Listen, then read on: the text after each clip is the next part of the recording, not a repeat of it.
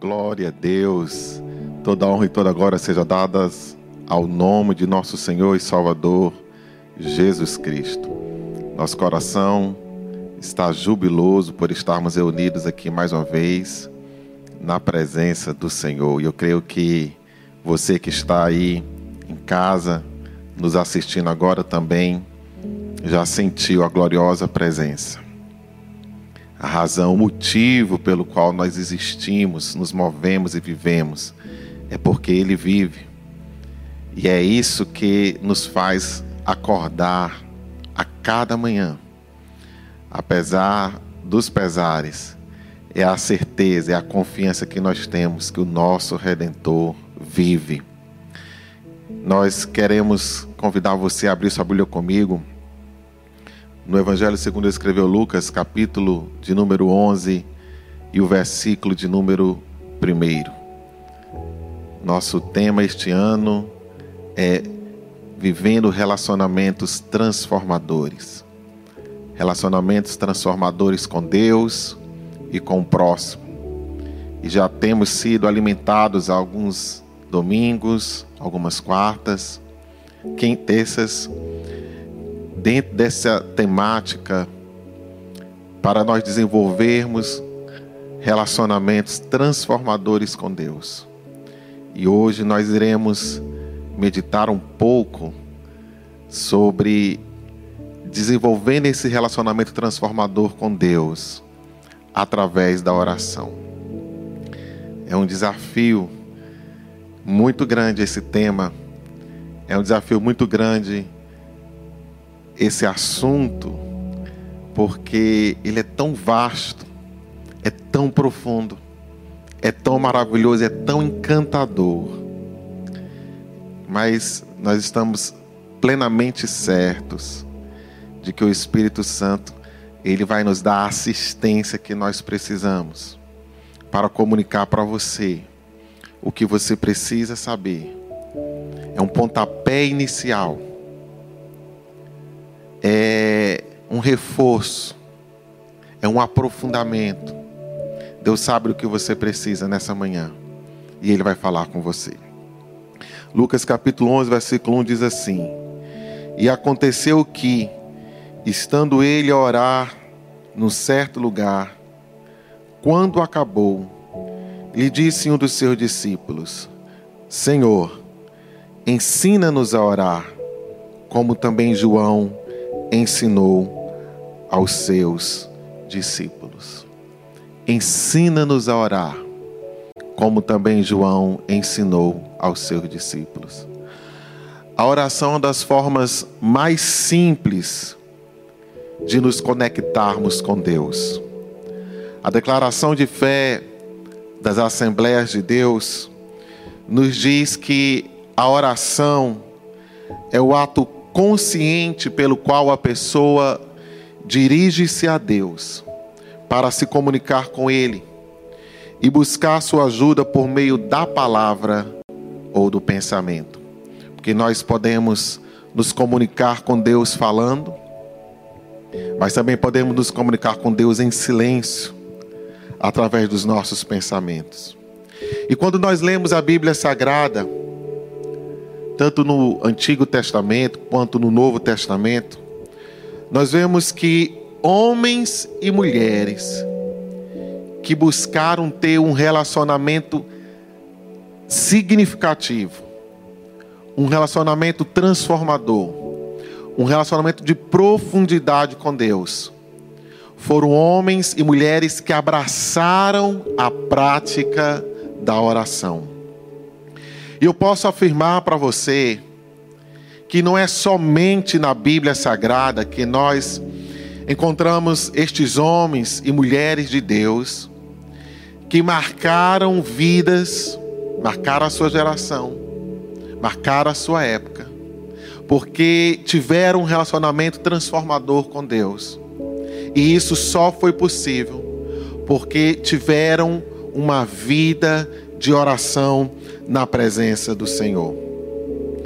No texto em apreço que nós lemos, nós vemos que um dos discípulos do Senhor ele faz um pedido inusitado, um pedido, eu diria até curioso, porque ele diz: Senhor, ensina-nos a orar. E normalmente nós queremos aprender alguma coisa que nós não sabemos fazer ou que nós não fazemos bem.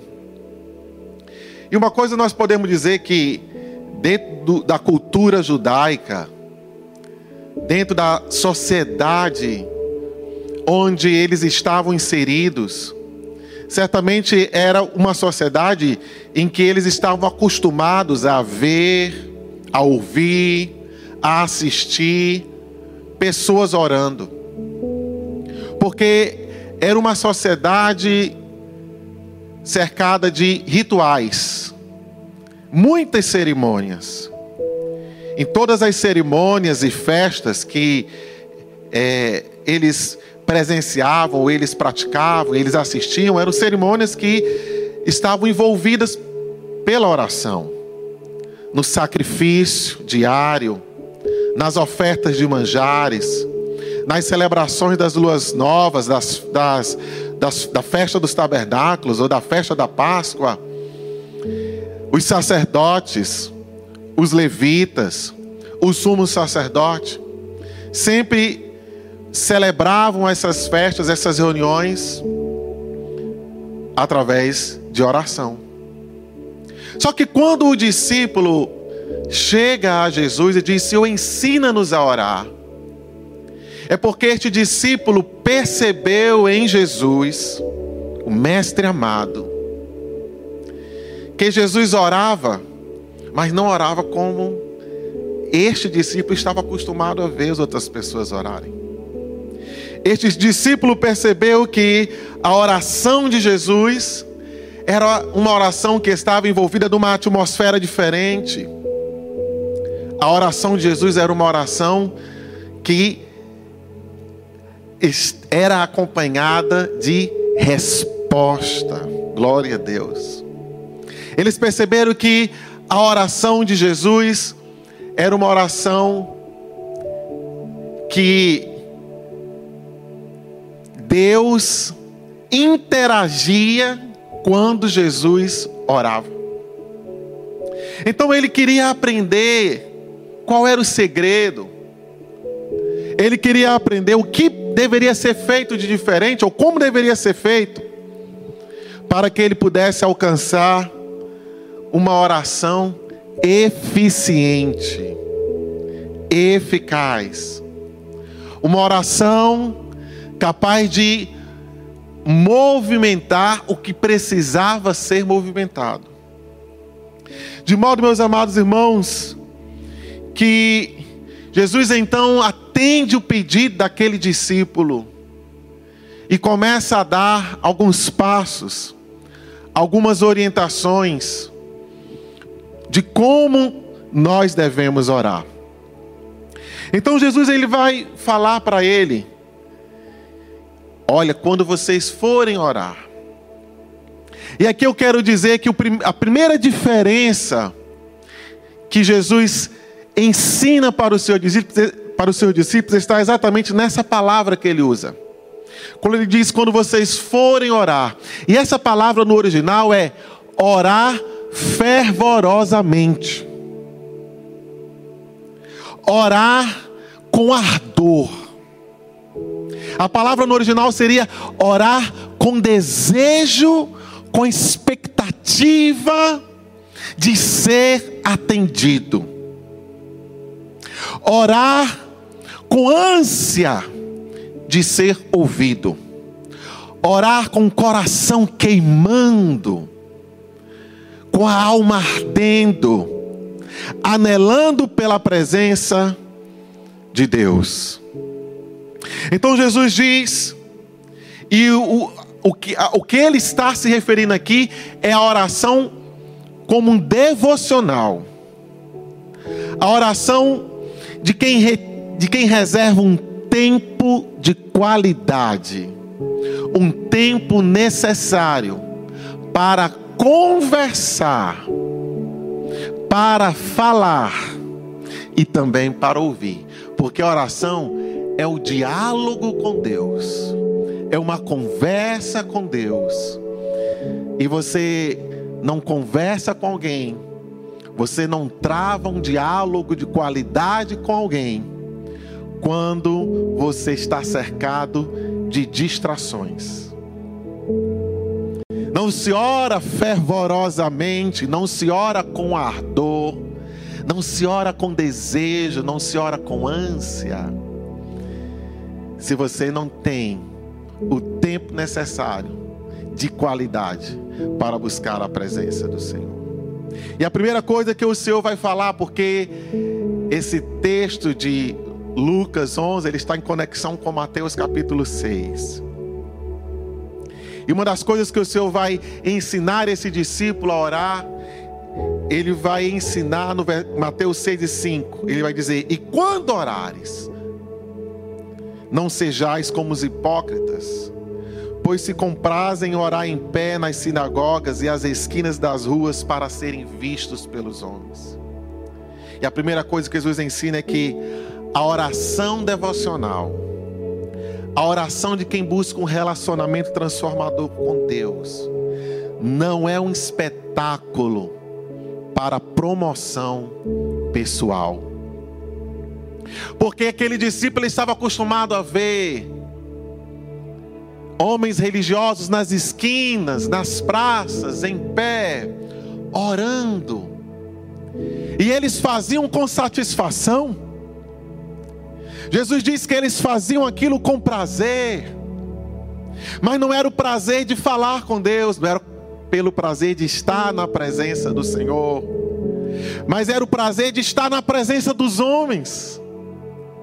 A motivação era de ser visto pelos homens, de exibir a sua religiosidade, de, de exteriorizar e a Bíblia diz que eles estavam de pé. E usavam isso como um palanque, como um palco, como se fosse um espetáculo. Mas Jesus diz: quando vocês forem orar fervorosamente, ardorosamente, o prazer de vocês, glória a Deus, não tem que ser a motivação de ser visto de ser contemplado pelos homens. Mas o prazer, a motivação de vocês é de ser visto e contemplado por Deus. Glória a Deus.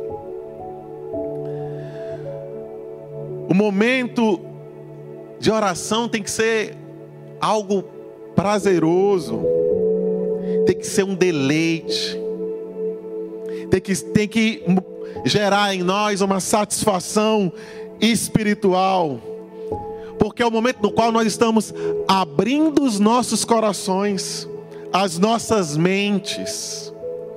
É o momento onde nós estamos despindo a nossa alma diante daquele que tudo vê, diante daquele que tudo sabe. Então nós podemos ali livremente falar com Ele. E Jesus foi uma pessoa e ele fala isso, irmãos, e ele ensina isso porque ele viveu isso na prática. Ele não se empolgou com a fama. Ele não se empolgou com os aplausos. Ele não se empolgou com as multidões. Lucas capítulo 5, versículos 15 a 16 nos mostra que quando as multidões estavam aclamando, as multidões o estavam cercando, ele se retirou para um lugar deserto para orar. Quem quer ter relacionamento transformador com Deus, tem que estar em conexão com Ele. Numa vida devocional, guarde essa palavra, devocional de oração. Você sente prazer em orar? Em orar? Você sente alegria em orar?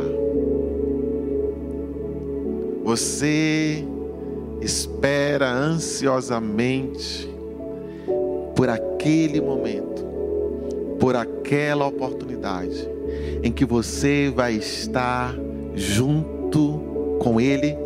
Mas Ele está conosco todo o tempo, sim, Ele está conosco todo o tempo. Mas você vai ter um momento que é só você e Ele, e nenhuma outra distração mais importa. Eu tenho uma filhinha de 5 anos. E quando ela quer brincar comigo, quando ela está desejosa de brincar comigo, ela sempre pergunta: Papai vai trabalhar? E quando eu chego em casa, se eu tenho alguma coisa ainda para fazer, e eu pego o computador, ela olha para mim com aquele olhar triste, diz assim: Papai vai trabalhar? Como quem diz assim, mas o senhor já passou o dia todo trabalhando, e eu estava esperando pelo senhor até agora seis e meia, sete horas da noite, eu estava esperando pelo Senhor, e Senhor ainda tem alguma coisa para fazer. É isso que eu entendo que ela está dizendo, porque aquele momento, quando eu chego em casa, é o momento em que ela quer estar comigo. E olha que eu digo para vocês que é difícil para quem, para mim, competir com a mãe, porque ela tem um amor todo especial pela sua mãe. Mas quando eu estou brincando com a minha filha, que é aquele tempo, eu e ela, e eu brinco com ela e faço a voz dos personagens, dos brinquedos, e ela acha aquilo tão interessante. E a mãe dela diz assim para ela: Minha filha, vamos no supermercado? E ela ama supermercado. E ela diz assim: a minha esposa diz, minha filha, vamos em tal lugar. E ela diz para a mãe dela: Pode ir. Porque naquele momento, para ela não é nada mais importante do que estar comigo, porque aquele momento é o meu e o dela. Eu te pergunto, você tem prazer em estar na presença do Senhor? A segunda coisa que o Senhor vai falar é que a nossa vida devocional de oração, ela é pessoal e discreta. O Senhor diz: Mas tu, quando orares, Mateus 6 e 6, entra no teu aposento e fechando a tua porta, ora a teu Pai, que vê o que está em oculto. E teu Pai que vê o que está em oculto, te recompensará. O Senhor ele não está condenando orações públicas, porque orações públicas são também ensinamentos da parte do Senhor. A Bíblia nos ensina que nós devemos orar em todos os lugares, com mãos erguidas, mãos santas, sem ira e sem contenda. Mas o que o Senhor está ensinando para o discípulo que perguntou: o Senhor ensina-nos a orar, o Senhor está dizendo: construa um relacionamento com Deus, com o Pai. E esse relacionamento é pessoal e é discreto. Quando ele diz entra no teu quarto, essa palavra aposento, no original ela é tameion. Tameion é armazém ou sala privativa ou sala íntima, é uma câmara discreta. E tem uma arquiteta aqui e eu me lembro que quando eu procurava casa para comprar, e a gente vai olhar os, os compartimentos da casa, a, sala, a casa tem X quartos, um quarto, dois quartos, três quartos, e banheiro, e etc e tal. Eu me lembro que alguns, algumas casas tinham a expressão assim, estar íntimo. São as casas mais chiques. São casas que têm um lugar que está reservado para os íntimos. E o tameion é aquele lugar da casa em que você não leva qualquer um. O tameion é um lugar da casa em que está reservado para os íntimos. O tameion também é aquele lugar em que você não pode expor para todo mundo, porque muitas vezes é o lugar onde você vai guardar as coisas que estão em desuso as coisas que, por alguma razão, você está planejando reaproveitar de alguma maneira. Eu chamo de o quarto dos cacarecos. E eu mandei fazer um na minha casa. Onde você guarda a sua baguncinha, pessoal. E o Senhor diz: entra no teu quarto secreto, fecha a porta, ora ao teu Pai, Ele te vê em oculto. Glória a Deus. Não tem nenhum olho te vendo, não tem nenhum ouvido te ouvindo. Mas quando você entra lá, Ele está lá. No meio da, da sua bagunça mental,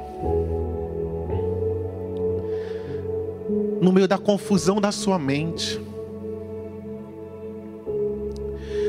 no meio da confusão das suas palavras. Quando o psicólogo ele tenta acessar o psiquiatra tenta chegar. Mas o Senhor diz assim: Ele está lá. Deus está lá.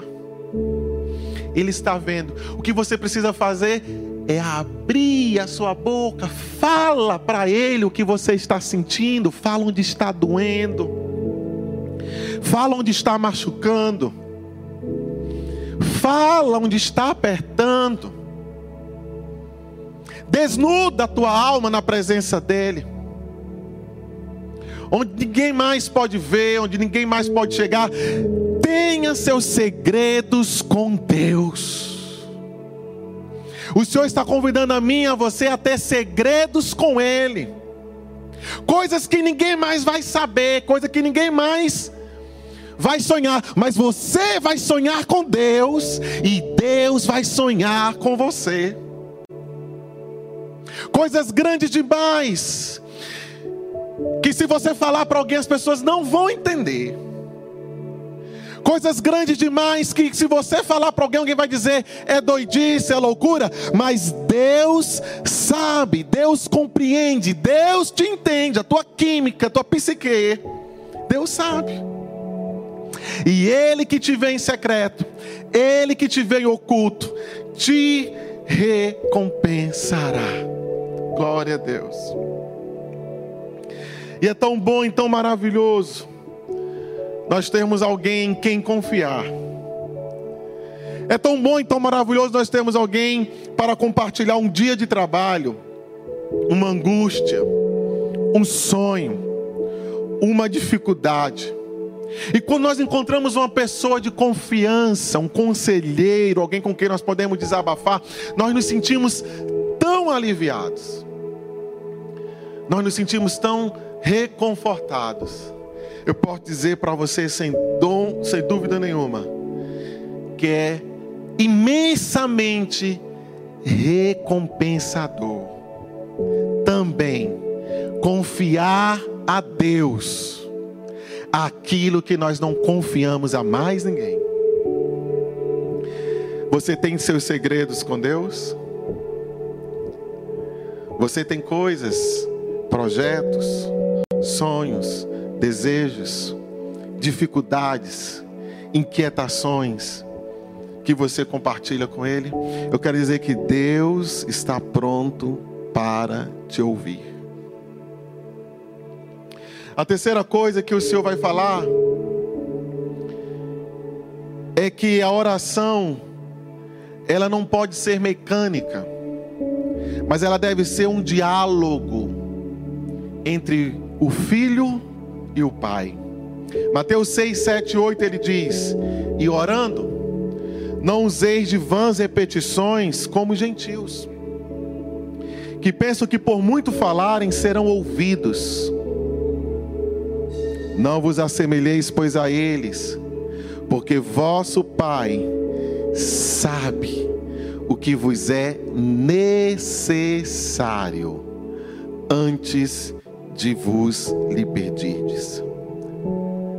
Nós não podemos ter uma vida de oração enfadonha, cansativa, mecanizada repetitiva. Quando nós aparentemente não temos nada de novo para falar com Deus, ou nada de novo para recebermos com Deus, nós não teremos um relacionamento transformador com Deus se a nossa conversa com Deus for uma conversa enfadonha, cansativa. Alguém muitas vezes ora todo dia a mesma coisa e às vezes só falta dizer assim: Senhor, é a mesma oração de ontem. Amém.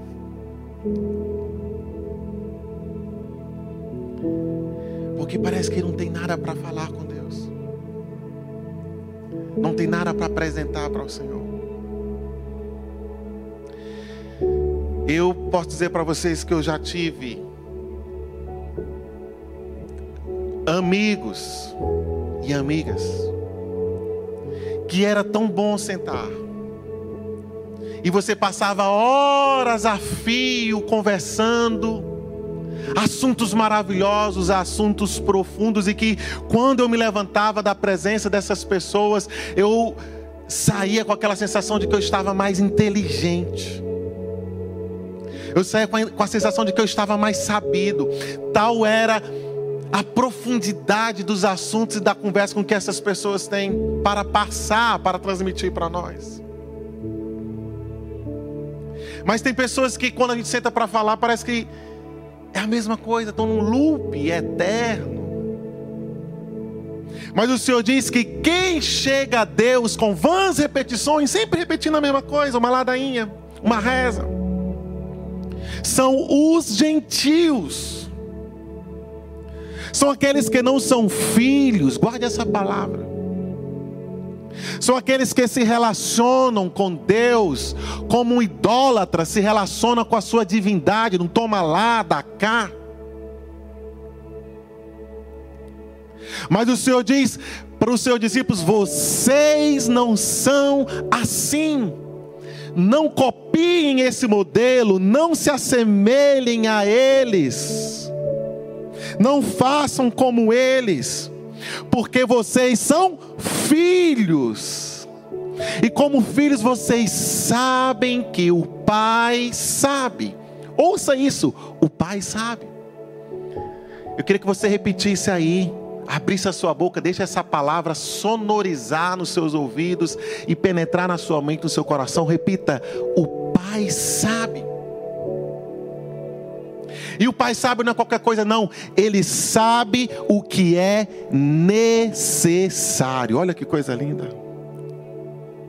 Ele sabe o que é necessário. Ele sabe o que você precisa. E mesmo quando você é teimoso, mesmo quando você é desobediente, mesmo quando você tem um comportamento infantil, ele encontra uma forma, ele encontra um meio de te alcançar, porque ele sabe qual é a tua necessidade.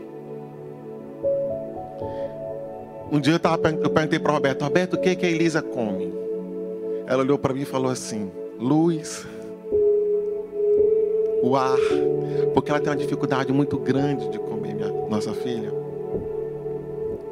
mas ela sabe que ela precisa comer. A mãe sabe que a filha precisa comer, e a mãe encontra todas as formas, usa de todas as estratégias para que aquela criança não fique sem comer. Ora, meus queridos, se a mãe sabe, o pai sabe, e Jesus diz: vocês que são maus, dão coisas boas para os filhos de vocês. Quanto mais o vosso Pai Celestial não dará o Espírito Santo àqueles que lhe pedirem. Mateus vai dizer, ele dará boas coisas. E Lucas vai dizer, o Espírito Santo. Porque o Espírito Santo é o que há de melhor. Como diz aqui o meu amigo Ícaro, é top. É o máximo. Ele dará, porque eu preciso dele, porque você precisa dele. E nós vamos pedir e vamos suplicar. São os pagãos, irmãos, como eu disse, que não sabem se relacionar com Deus. O Senhor, aqui, meus amados irmãos, Ele está inclusive ressaltando para a gente a ideia de não olharmos somente para os nossos problemas, de não olharmos somente para, as dificuldades que nos cercam, mas também de olhar para as dificuldades que estão à nossa volta, de outras pessoas. A oração que transforma, que aprofunda nosso caminhar, nossa jornada com Deus. É uma oração de quem se sente à vontade para pedir. A oração é o caminho da liberdade. A oração é o caminho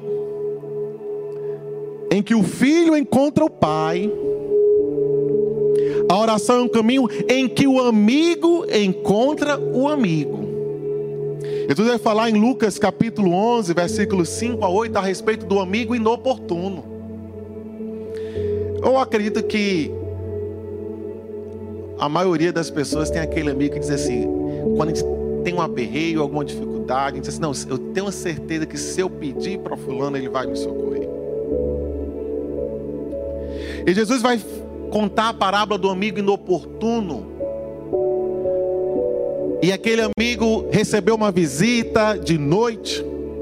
E ele queria receber muito bem aquela visita, mas ele estava despreparado. Não tinha alimento suficiente. E ele foi na casa do seu outro amigo. De madrugada. E ele ali bateu na porta. E eu percebo aqui duas coisas. Primeiro é que ele sabia que podia bater na porta do amigo de madrugada. E a segunda é que ele sabia que o amigo tinha pão para dar para ele. E Jesus vai dizer que aquele amigo diz assim: Não, é muito tarde, já estou deitado com meus filhos, volte amanhã de manhã. Mas o amigo continuou batendo, batendo. E Jesus diz para os seus discípulos: Olha, Jesus não termina a história. Isso é interessante. Mas ele diz assim: olha, se aquele amigo não atendeu o seu amigo pela amizade, ele vai atender o seu amigo pela importunação. Ele vai atender o seu amigo pela insistência. Aí Jesus diz assim, ó: Pedi e dar-se-vos-á. Batei e abri-se-vos-á. Orar é saber a quem pedir. Orar é saber que o amigo tem. Glória a Deus.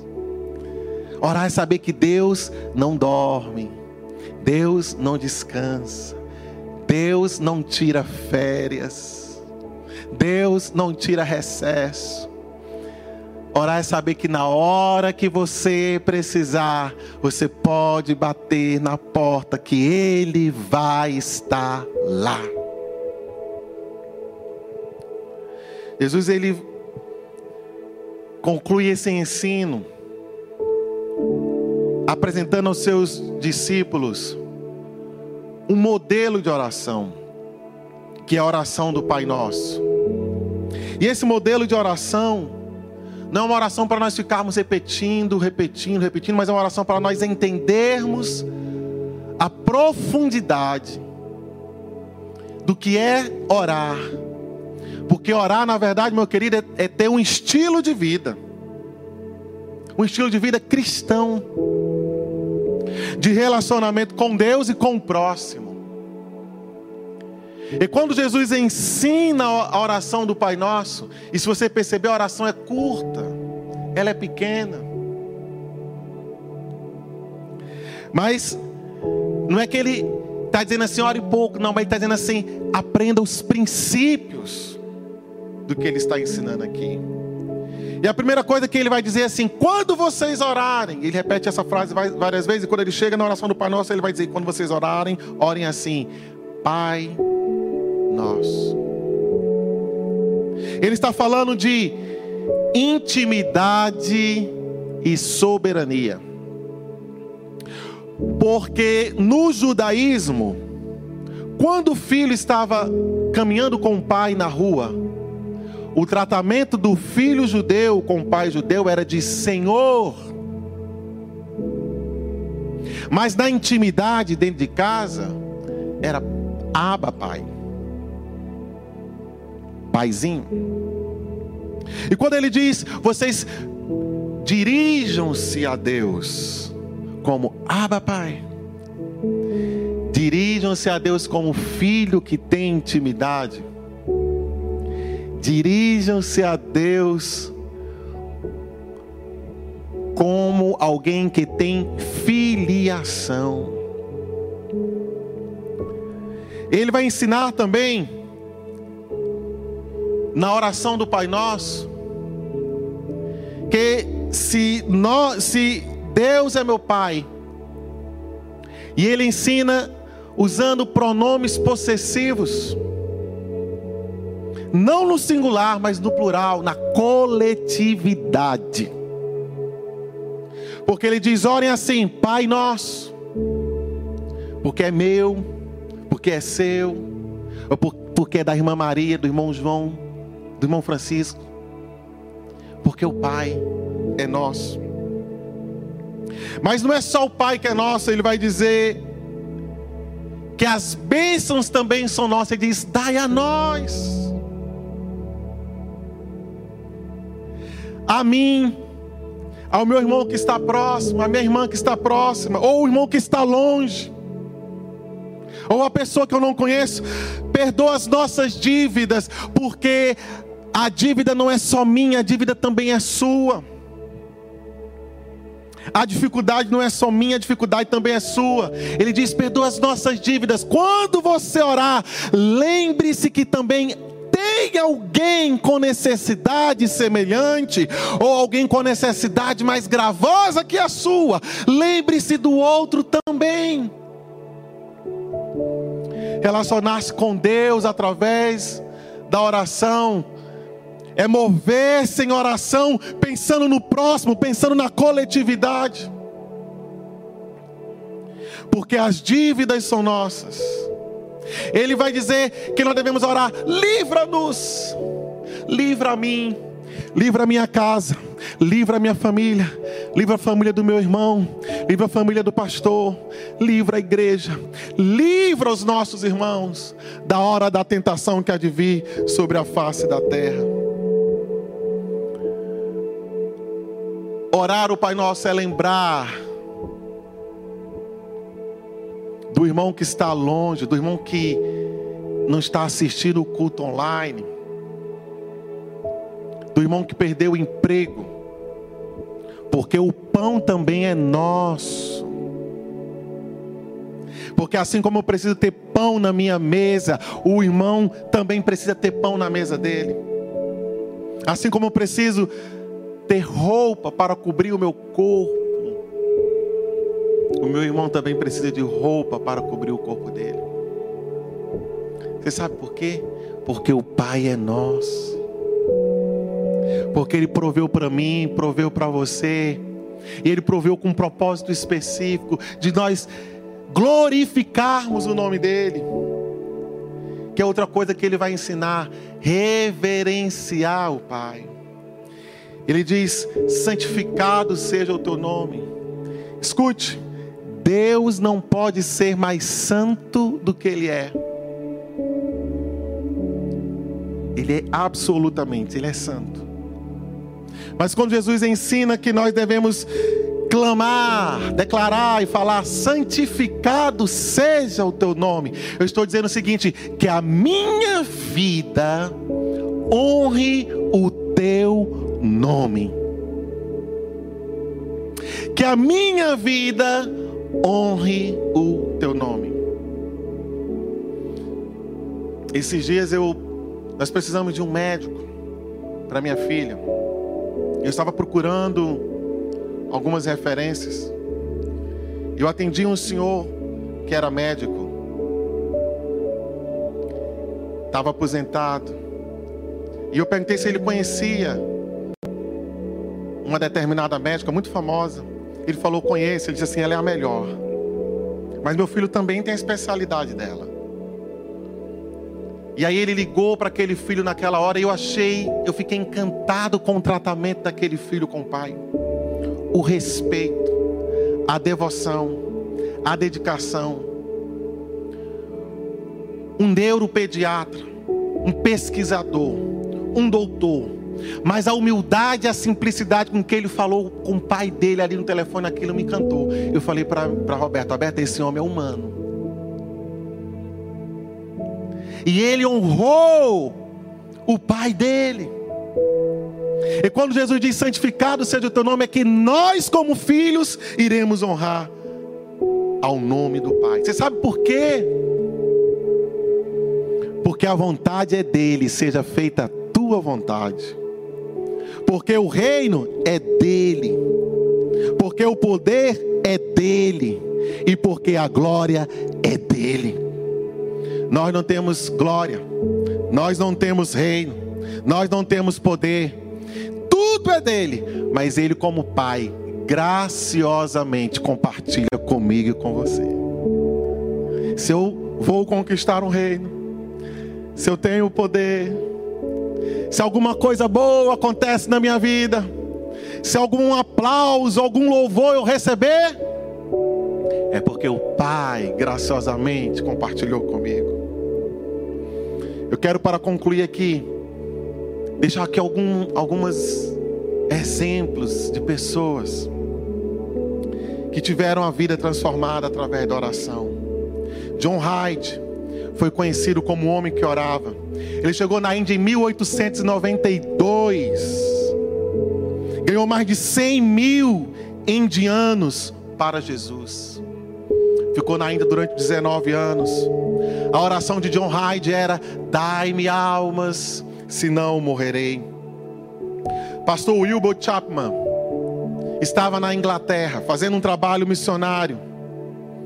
E ele escreve que ele estava tendo muitas dificuldades com a audiência, poucas pessoas vinham para assistir ao, ao trabalho de evangelização. E alguém escreveu um bilhete para o pastor Chapman, dizendo: Olha, está chegando aí um missionário americano para reforçar as nossas fileiras. E o pastor John Hyde chegou ali e assistiu a primeira reunião como ouvinte. E ele viu aquela reunião com poucas pessoas. Pastor John Hyde, quando terminou a reunião, alugou um quarto de hotel.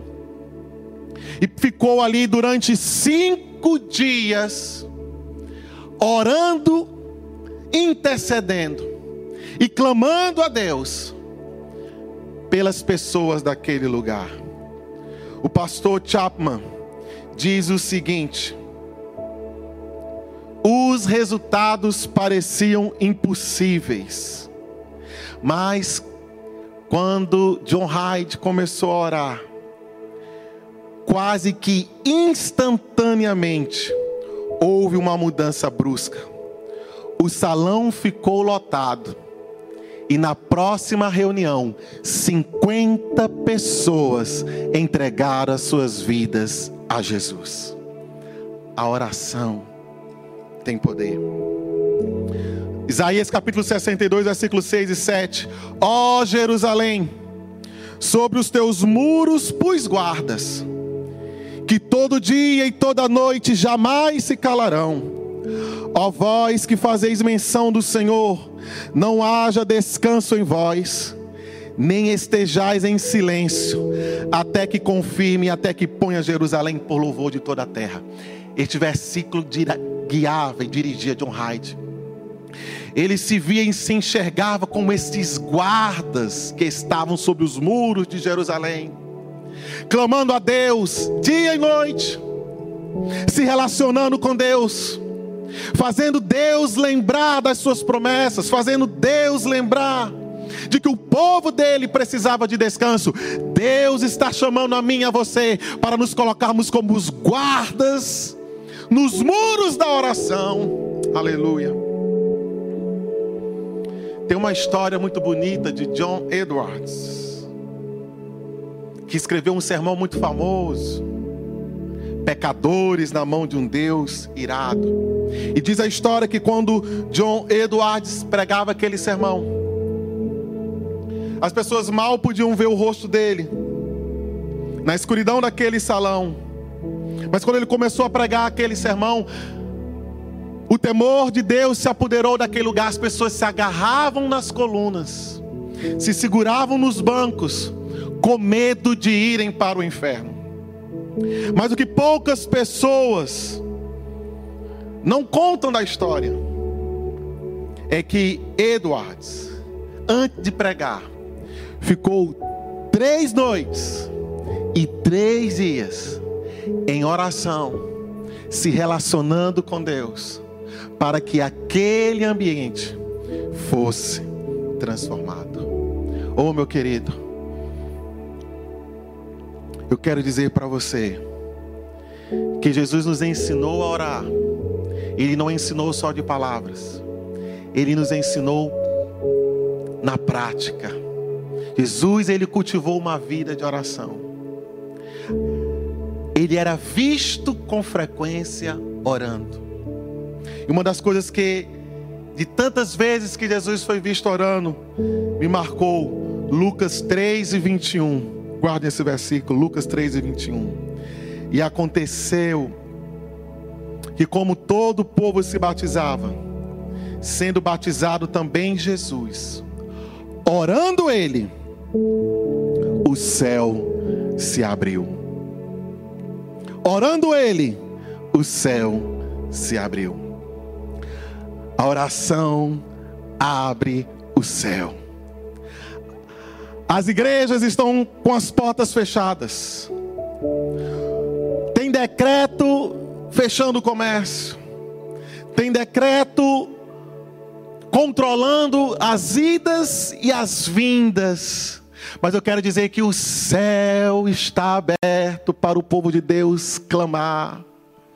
Os decretos podem vir decreto de morte, pode vir decreto para fechar, mas eu quero dizer que assim como Jesus orou, e o céu se abriu, e o Espírito Santo desceu, a igreja vai orar, e o céu também vai abrir, e a resposta de Deus vai chegar.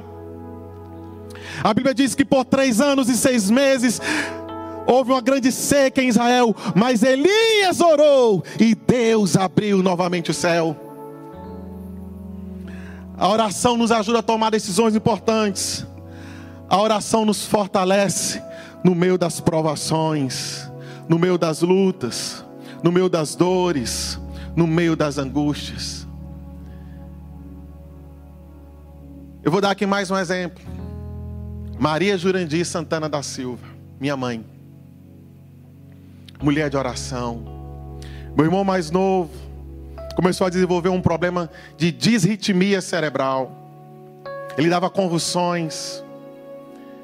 E ele tomava um remédio controlado chamado Depaquene, que era um remédio para controlar suas convulsões. E à medida que ele ia crescendo, as convulsões foram aumentando. Era como se ele desse choque. Ele derramava o prato de comida. Ele derramava a água que ele estava bebendo.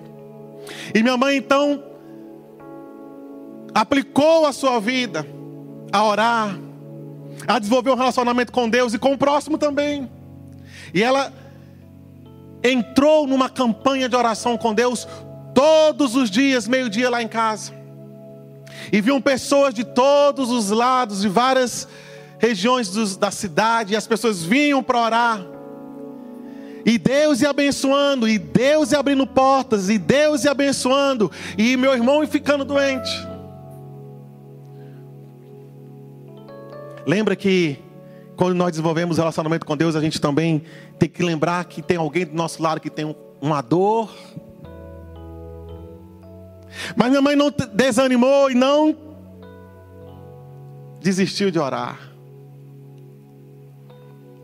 E o que eu quero dizer para você é que quando as pessoas iam sendo abençoadas e elas iam desistindo de orar, minha mãe continuou a orar até o dia em que o Senhor curou o meu irmão. Acabaram as convulsões, acabaram os choques, acabaram os problemas. Meu irmão já é formado, é professor de português, é mais, mais forte do que eu. Porque a oração de um justo pode muito em seus efeitos.